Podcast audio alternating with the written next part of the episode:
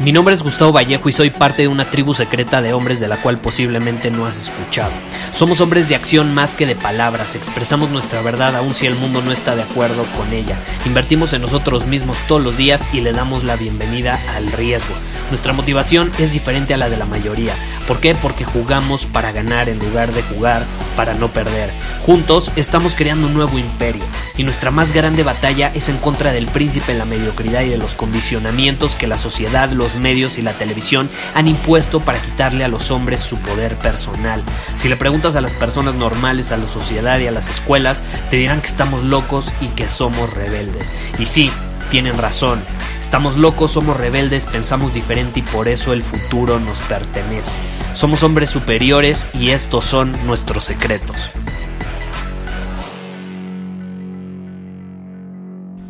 Hoy vamos a hablar de los amigos, de tu círculo social, de las personas cercanas a ti que son importantes para ti.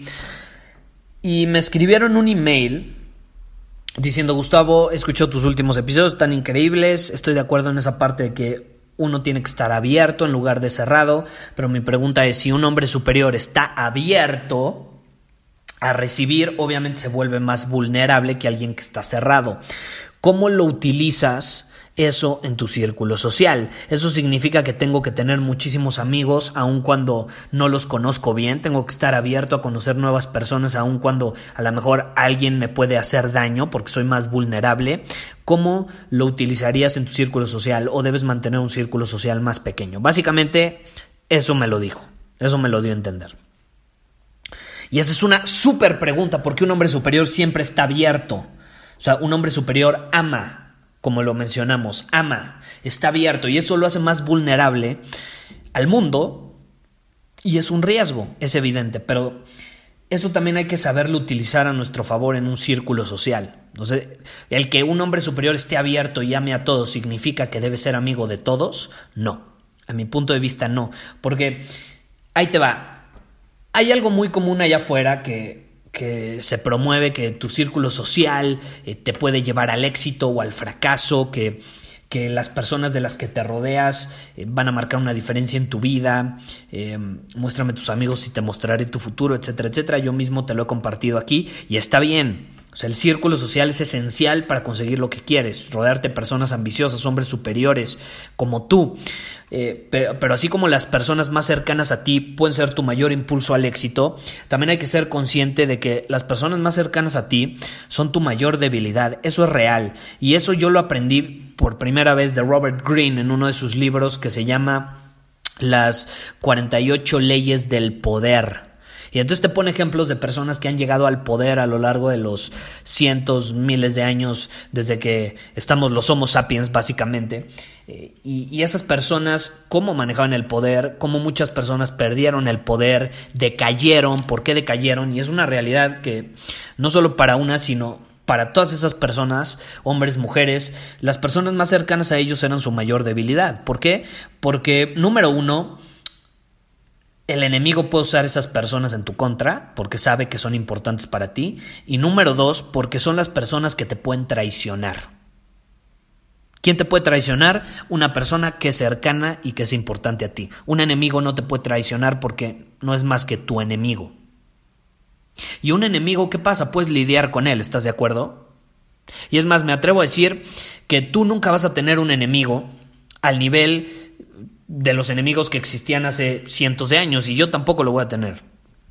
Es, decir, enemigos que van a atentar o que quieran atentar contra tu vida. Simplemente, ¿qué vas a tener? Haters. Personas que están en desacuerdo contigo, con tu forma de vivir, con tu forma de ver el mundo, con tu forma de actuar. Haters. Pero un amigo, un amigo te puede traicionar. Y tú no lo puedes controlar, ¿eh? Y eso es mucho peor que un ataque de un enemigo. Es mucho peor una traición que un ataque de un enemigo. ¿Por qué? Por dos simples razones. Número uno, tu amigo conoce tus debilidades y sabe justo a dónde atacar. Y número dos, te agarra por sorpresa, porque como es tu amigo, no te lo esperabas.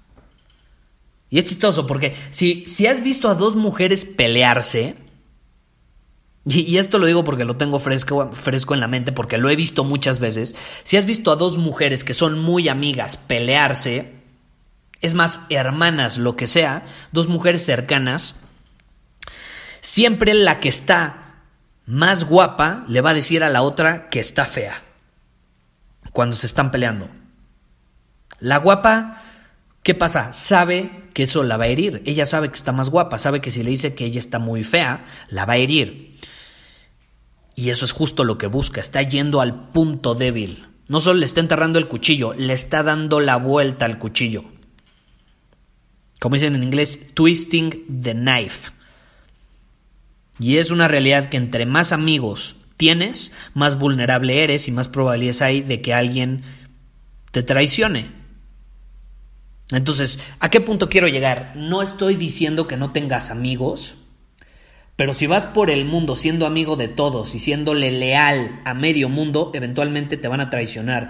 Y eso es mucho peor, a mi punto de vista, que tener un enemigo, dos enemigos, tres enemigos. De hecho, si yo conozco a 10 personas y no veo el valor que pueden aportar a mi vida, si no veo que son hombres superiores, no me importa que sean mis enemigos, no me importa, me vale. Que hagan lo que quieran, que me insulten, que me mienten la madre, no me importa. Prefiero tener 10 enemigos súper claros, definidos, a tener un amigo del cual no estoy muy seguro, como que no me late. Y si me preguntas, porque me lo han preguntado mucho, mi círculo social es pequeño. O sea, yo te atrevo, me atrevo a decir que son cuatro las personas a las que les puedo confiar mi vida. Cuatro, cuatro personas que sé que si salimos nos atacan y tienen que disparar el gatillo para salvarme, lo harían sin pensarlo. Cuatro.